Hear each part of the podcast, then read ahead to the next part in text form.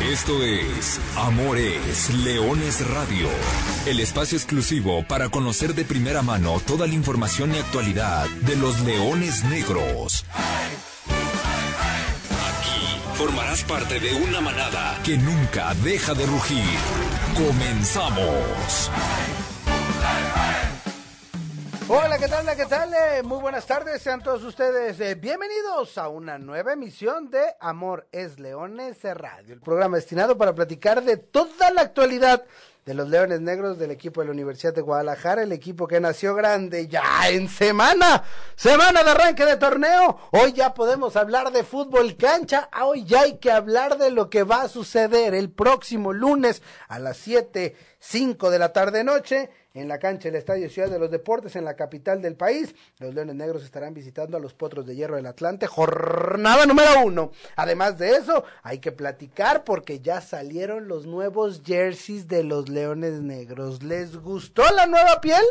Creo que en términos generales hay aceptación, por no decir que es muy bueno.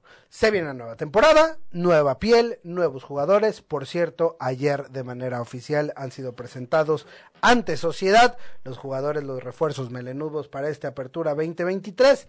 De eso, de lo que se dijo, de lo que espera el profe Sosa, de cómo se espera a Leones Negros para este torneo, de los nuevos uniformes y de otras cosas más, estaremos platicando a lo largo de esta hora en Amores Leones Radio. Antes de entrar en temas, saludamos a Lulo Martínez, saludamos a Brian Márquez en la producción del programa y saludo con mucho gusto al profesor Carlos Alberto Valdés. Profe, ¿cómo andas? Buenas tardes. Hola, ¿qué tal Artur? ¿Cómo estás? Muy buenas tardes a ti, a Lulú, a Brian, a toda la gente que nos escucha otro miércoles. Listos para platicar de lo que va a ser un debut frente a Atlante, pero es completamente otro Atlante. Si tuviéramos que analizar uno por uno los refuerzos del conjunto de los potros de hierro, sin contar las bajas, solamente los refuerzos, y tardáramos aproximadamente, ¿qué te gusta? Dos minutos analizando cada uno de los futbolistas, no nos alcanzaría el programa.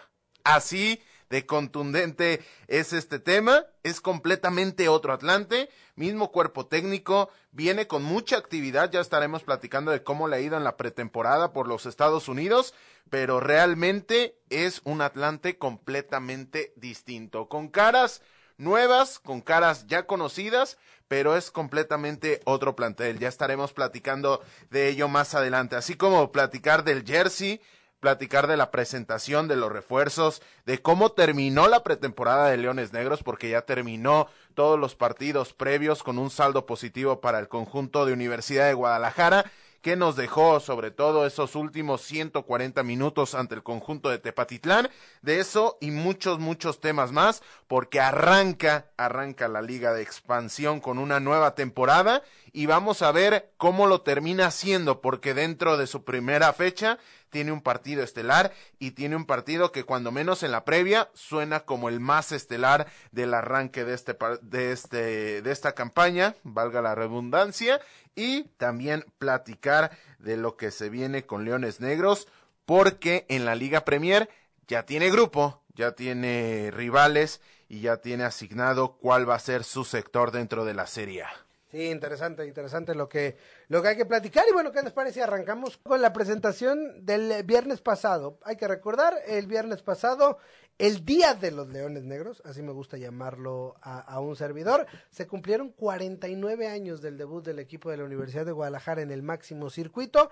Y en la página web, en el sitio web de Leones Negros, leonesnegrosudg.mx, hay una, una nota especial que, que, realizamos este equipo de trabajo sobre 49 datos para celebrar el 49 aniversario.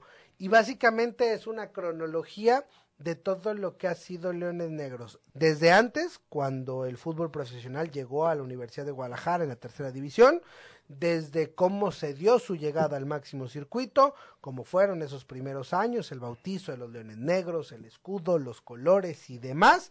Y entonces, bueno, es la invitación para que se sumen un, un, aniversario más. Y bueno, ahora sí empieza la cuenta regresiva para el 50 aniversario de ese debut. El Día de los Leones Negros habrá tiempo para festejar. Después, en el marco de esa celebración, se dio a conocer o se dieron a conocer, mejor dicho, los nuevos uniformes de Universidad de Guadalajara para temporada 2023-2024 de la Liga de Expansión MX. Los dos, el de local y el de visitante. Uno por uno. El primero, el de local, el tradicional, las rayas verticales, regresan las rayas eh, verticales rojo, amarillo y negras.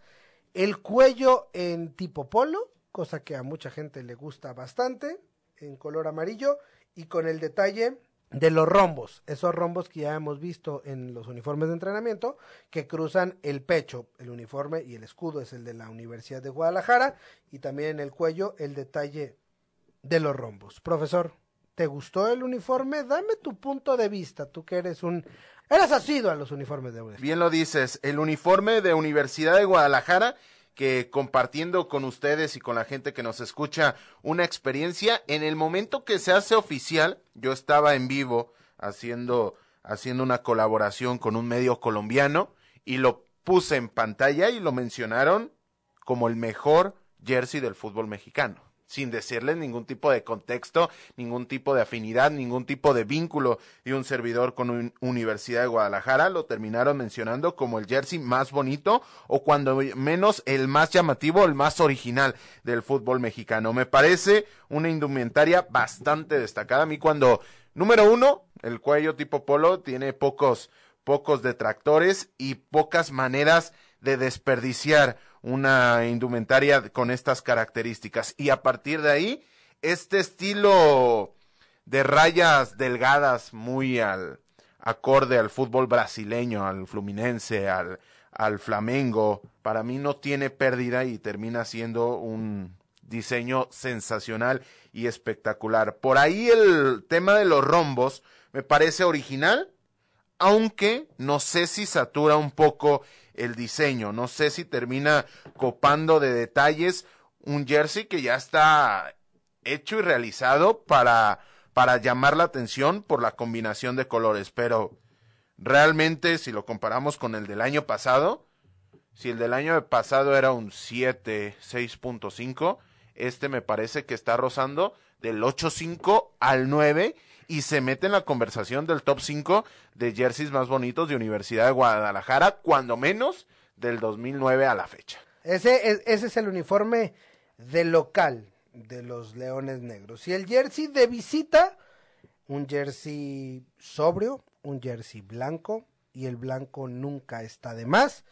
con el león, el león negro grande en el pecho, el escudo de la Universidad de Guadalajara. El antiguo león. El antiguo león, el antiguo león eh, negro en, en, el pecho, el escudo de la Universidad de Guadalajara y de fondo los rombos que le dan la vuelta a toda la camiseta. Hay que destacar eso, ¿eh? tanto en el de local como el de visitante, el detalle, es decir, las líneas, las, las franjas verticales están en toda la camiseta, a diferencia de en torneos anteriores donde la espalda era sólida, color negro y demás. Ahora igual en, el, en la cuestión del uniforme eh, blanco o en el de visita para esta temporada 22-23, de la misma manera, los rombos le dan toda la vuelta, es decir, si no vas a personalizar tu jersey con un número, la espalda tiene tiene mucha visibilidad. Sí, sí, sí. Aquí hay que tener en cuenta un, una cuestión. Es la cuarta ocasión desde el 2009 a la fecha que Leones Negros termina aplicando esta base. Lo hizo en su temporada de debut cuando tenía el león negro completamente en el pecho con unas franjas a los costados este modelo se termina replicando en la temporada 2015-2016 cuando tenía una especie de garras en, en los colores tricolores y la siguiente campaña, es decir, la 16-17, en esta termina siendo una combinación de las dos primeras, las franjas horizontales a lo largo del pecho con el león negro en medio.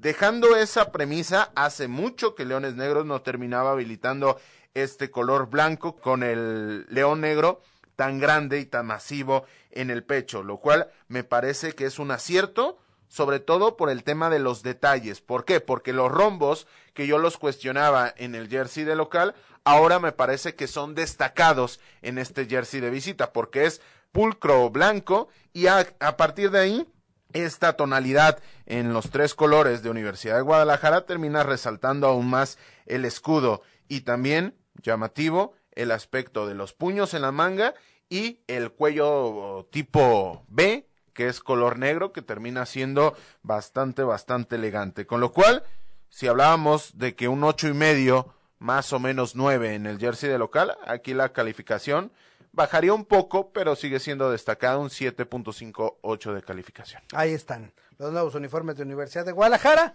mismos que se estrenarán a partir de la próxima semana. Lo más importante, su opinión.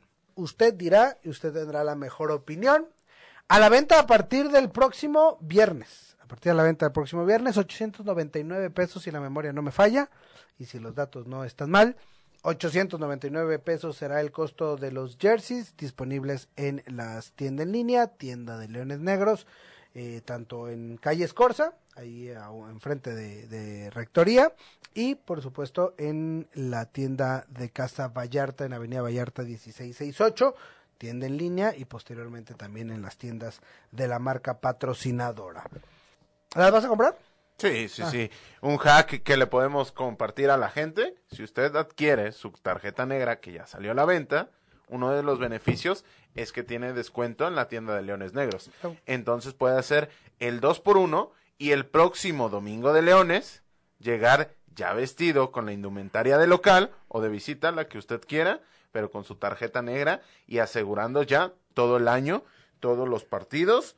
Todavía no sabemos cómo y contra quién en el segundo semestre, pero ya vestido para la ocasión. Eh, eso es algo muy cierto, ¿eh? porque eh, hoy compra su tarjeta negra, 500 pesos eh, para la tarjeta negra de Leoncitos en la zona Azur, es decir, detrás de la portería, 800 pesos, la tarjeta negra para todo el año, todos los partidos. Preferente Poniente 1200, Preferente Oriente 1500, que 1500 alrededor de 15 partidos más, 16 partidos, más liguillas, pues estamos hablando de que pueden ser 17 partidos. Y si compras en Preferente Oriente tu tarjeta de 1500 pesos, pues podríamos hablar de que te va a costar como 85 pesos más o menos el boleto para cada partido la zona dorada dos mil pesos para que garanticen su abono de venta en Casa Vallarta, repetimos 1668, lunes a viernes de 11 de la mañana a 4 de la tarde o en línea a través de la plataforma de boleto móvil. Súmese, súmese a la tarjeta negra dentro porque además del descuento en la tienda, boletos a 30 pesos en la cineteca, recorrido por el Estadio Jalisco, eh, lugares de estacionamiento, preventa especial para, para temas de liguilla y, y demás sorpresas y beneficios que incluye esta tarjeta negra se viene el arranque de la apertura 2023, ya lo decíamos, eh, de este domingo al otro, es decir, domingo 30 de julio, los Leones Negros debutan como locales. Antes arranca la Liga de Expansión y la Liga de Expansión arranca este viernes 21 de julio en Mérida, Yucatán, en el Carlos Iturralde Rivero. Los Venados estarán recibiendo a Tlaxcala. El sábado, Tapatío ante Cancún, Correcaminos contra Dorados. El domingo, Tepatitlán contra Cimarrones, Mineros contra Morelia y el próximo lunes 7-5 de la noche, el que más nos interesa a nosotros, el conjunto del Atlante en el Estadio Ciudad de los Deportes recibiendo a los Leones Negros. Un partido que por donde quiera que lo veamos, pues eh, bastante interesante.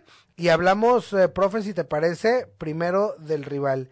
Ya decías, si hablamos un minuto de cada uno de los refuerzos que han anunciado en redes sociales los Potros de Hierro, necesitaríamos 24 minutos. Y voy a tratar de resumirlo en, en, en menos, ¿no? Fernando Mata, Edwin Serna, Sergio Villarreal, el Cuba Sánchez que regresa, Diego Cruz, Eric Cantú, Fabián Partida, Leonardo Galindo, Leonardo Mejía, Juan Machado, Eximarrones, Jair Aguilar, Edson Partida, que regresa, que fue uno de los mejores jugadores de la categoría y regresa al Atlante. Lastimosamente no se pudo consagrar en el máximo circuito. El argentino Matías Roskopf, Hardy Mesa, ex de Cancún, Rolando González, que también regresa, Rafa Durán, viejo conocido de los Leones Negros, Nicolás Forastero, argentino, Evan Jiménez, Maximiliano García, Sebastián Caicedo, colombiano, Emiliano Espinosa, Rodrigo de Dios, Jorge Santillán y Jonathan Martínez, el último verdugo de los Leones Negros en aquella semifinal hace un año. 24 jugadores, algunas caras conocidas para ellos, como Martínez, como Partida, como Sánchez, como el Cuba Sánchez, otros conocidos del medio, Pero, pero bueno, son 24 nombres los que está presentando los Potros de Hierro del Atlante. Sí, sí, sí, y esto termina convirtiéndose en una dificultad tremenda para el cuerpo técnico para poder llevar a cabo una planeación, porque si tomamos en cuenta estas 24 incorporaciones y que solamente seis futbolistas fueron dados de baja. Estamos hablando de Francisco Reyes, Omar Soto, César López, Paul Galván, Daniel López y Antonio Portales, este quizá el más destacado de todos ellos. Nos podemos dar cuenta de que tienen por completo un equipo nuevo. Si se quedaron, digamos, ocho futbolistas, ya tienen 32. Ya supera la cantidad usual de 25 jugadores con los cuales cuenta un cuerpo técnico. Vamos a ver esto cómo les termina afectando, pero ojo, que han tenido partidos suficientes para darle rotación a sus futbolistas y terminar cocinando cuál puede ser el once que van a presentar frente a Leones Negros. ¿Por qué? Porque en cuestión de pocos días el Atlante ha enfrentado al Fort Wayne, al cual le termina ganando 1 a 2, al Louisville City, al cual le termina replicando el mismo marcador uno contra dos y al North Indiana, al cual el día de ayer terminó venciendo tres goles por cero. Hay mucha rotación en este plantel, eh, me parece que acorde a los tiempos los cuales son de pretemporada, son de planeación, son de tratar de ver cuáles son tus mayores capacidades.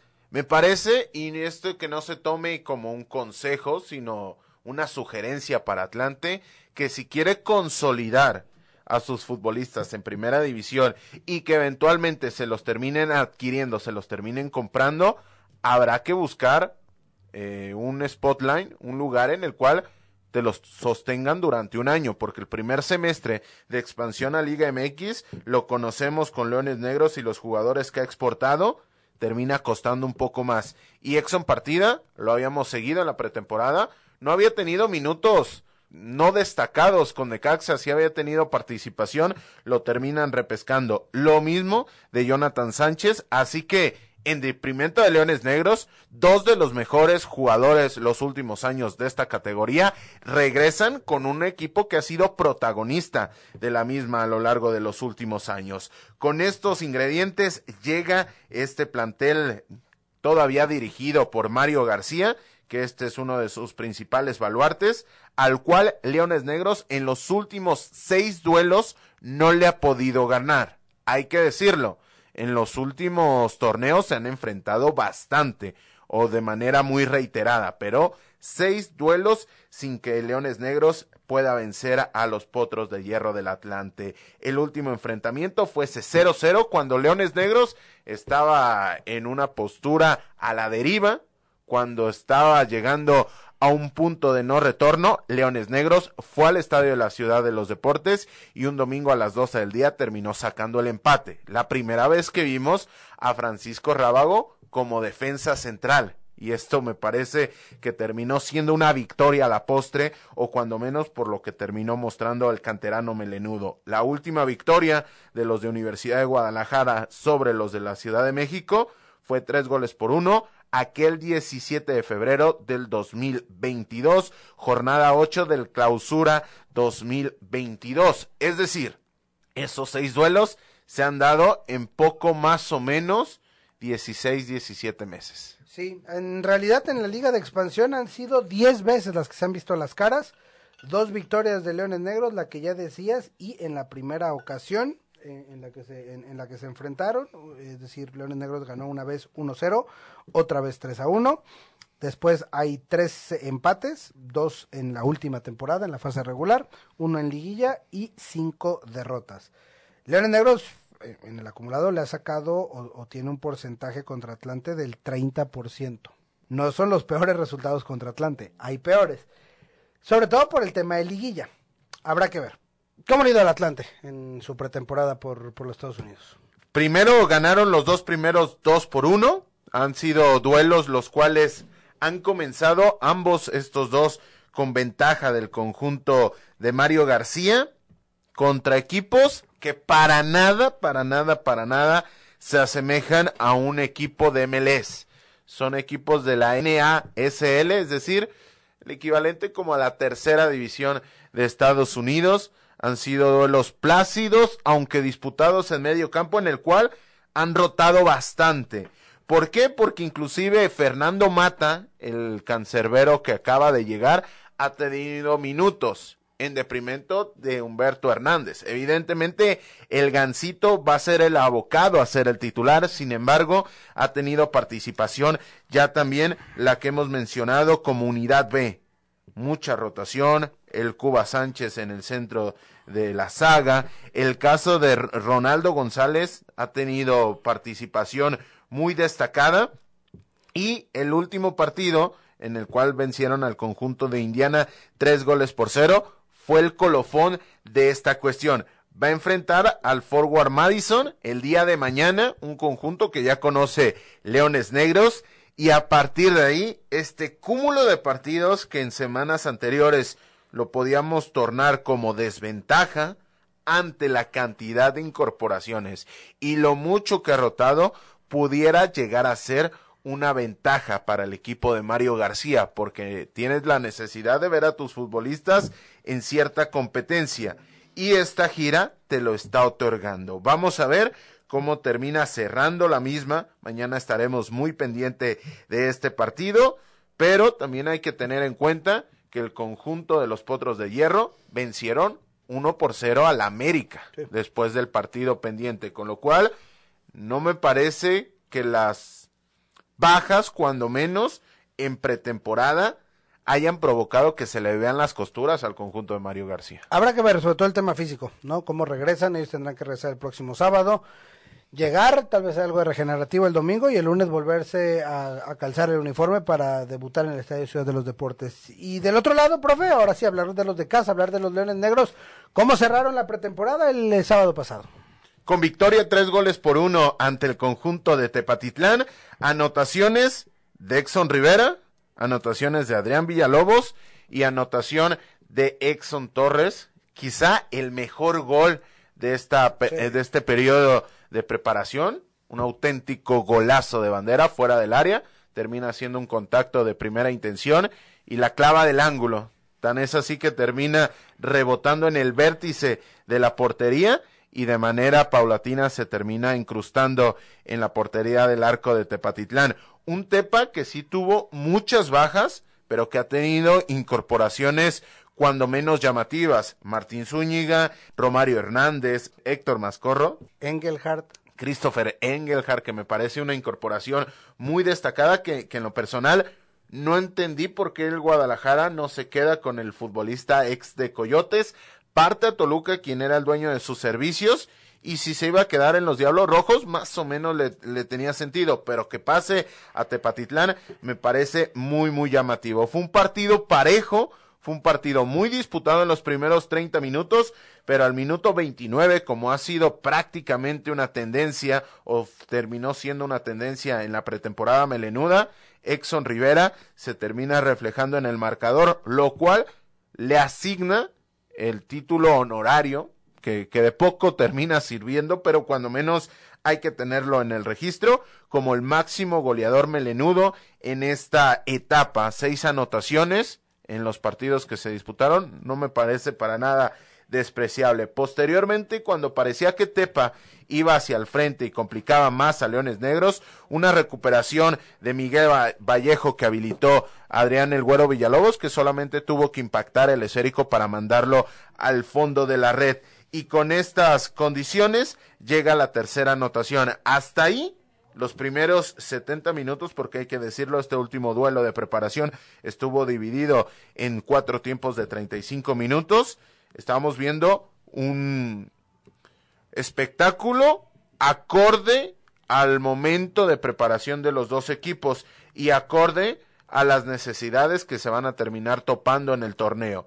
Ya los siguientes 70 minutos, la realidad que fueron, y lo tengo que decir de manera muy transparente, fueron los más difíciles de ver de esta, de esta pretemporada. ¿Por qué? Porque se rotaron a todos los efectivos dentro del terreno de juego, inclusive Patitlán y Leones Negros, de estos 11 futbolistas con los cuales salieron a este tercer lapso, terminaron haciendo modificaciones, el calor, también la baja en cuanto a la experiencia de los futbolistas terminó conllevando que se hiciera un partido bastante espeso en el cual Tepatitlán termina consiguiendo su única anotación. Tres goles por uno.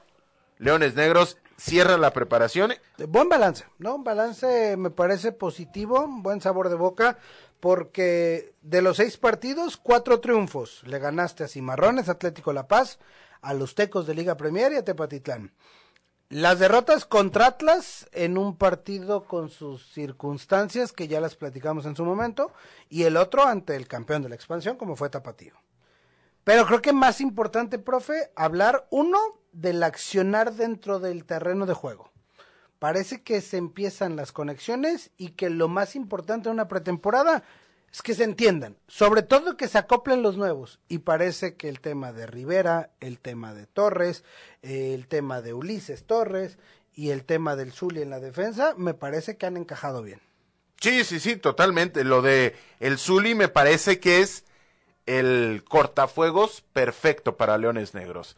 Él no va a terminar saliendo en los highlights, pero si pasan muy pocas cosas en la ofensiva rival, en gran medida va a ser gracias a la experiencia, el timing y la lectura que termina presentando Javier Ledesma porque ha sido muy destacado cómo no termina reluciendo, cómo no termina llamando la atención, pero en un en un ejercicio de memoria dices, bueno, ¿por qué no progresó esta jugada? Ah, estaba el Zuli. ¿Quién cortó esta jugada? Terminó siendo el Zuli, lo cual termina siendo realmente destacado dentro de lo que no es destacado normalmente. Y el, y, el dato es, es, sólido, es matón. De los 12 goles que recibió Leones en la pretemporada, solamente 3 se lo hicieron al cuadro inicialista. Pues en este caso, la pareja de, de, Zuli Rábago, ¿no? Que es la que se vino, la que se vino trabajando. Y de esos tres goles, dos fueron del Atlas en tu primer partido. Entonces, me parece que bien. Del lado de los goles anotados, 19 anotados. Edson Rivera 5, ya lo decías. Fabián Martínez Landeros 4. Y el resto de los anotadores, Edson Torres, Adrián Villalobos, Denilson Muñoz con 2. Vallejo, Román Íñiguez, Alejandro Carreón e Ignacio Muñoz con 1. Son los que marcaron las anotaciones. Ese el balance de la pretemporada melenuda. Profe, jugadores a seguir. Me parece que tenemos que destacar a tres.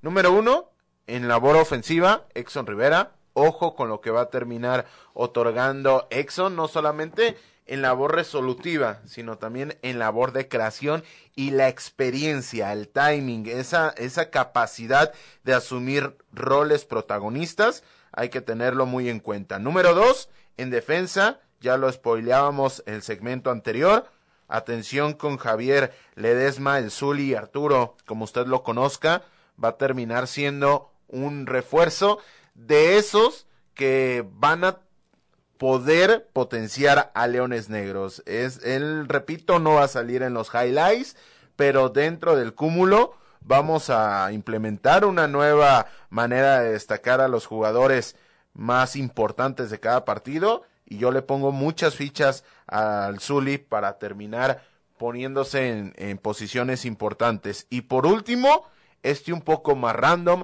este un poco, digamos, más atípico. Ojo con Adrián el Güero Villalobos, lo visto en esta pretemporada, me hace pensar que pudiera llegar a tomar un rol más destacado, un rol más sostenido, un rol más importante para Leones Negros, así que hay que tener en cuenta a estos tres futbolistas. Evidentemente se quedan en el tintero Exxon Torres y Ulises Torres, que también me parece que van a tener buenos torneos, Miguel Vallejo, el que siempre cumple, pero me gustaría destacar a estos tres nombres. Pues bueno, será interesante verlos a partir del próximo lunes, arrancando un nuevo torneo. La próxima semana nosotros ya estaremos aquí dando ecos del resultado de la jornada 1 y hablando del debut de la Universidad de Guadalajara en la cancha del Monumental Estadio Jalisco, programada para el domingo 30 de julio.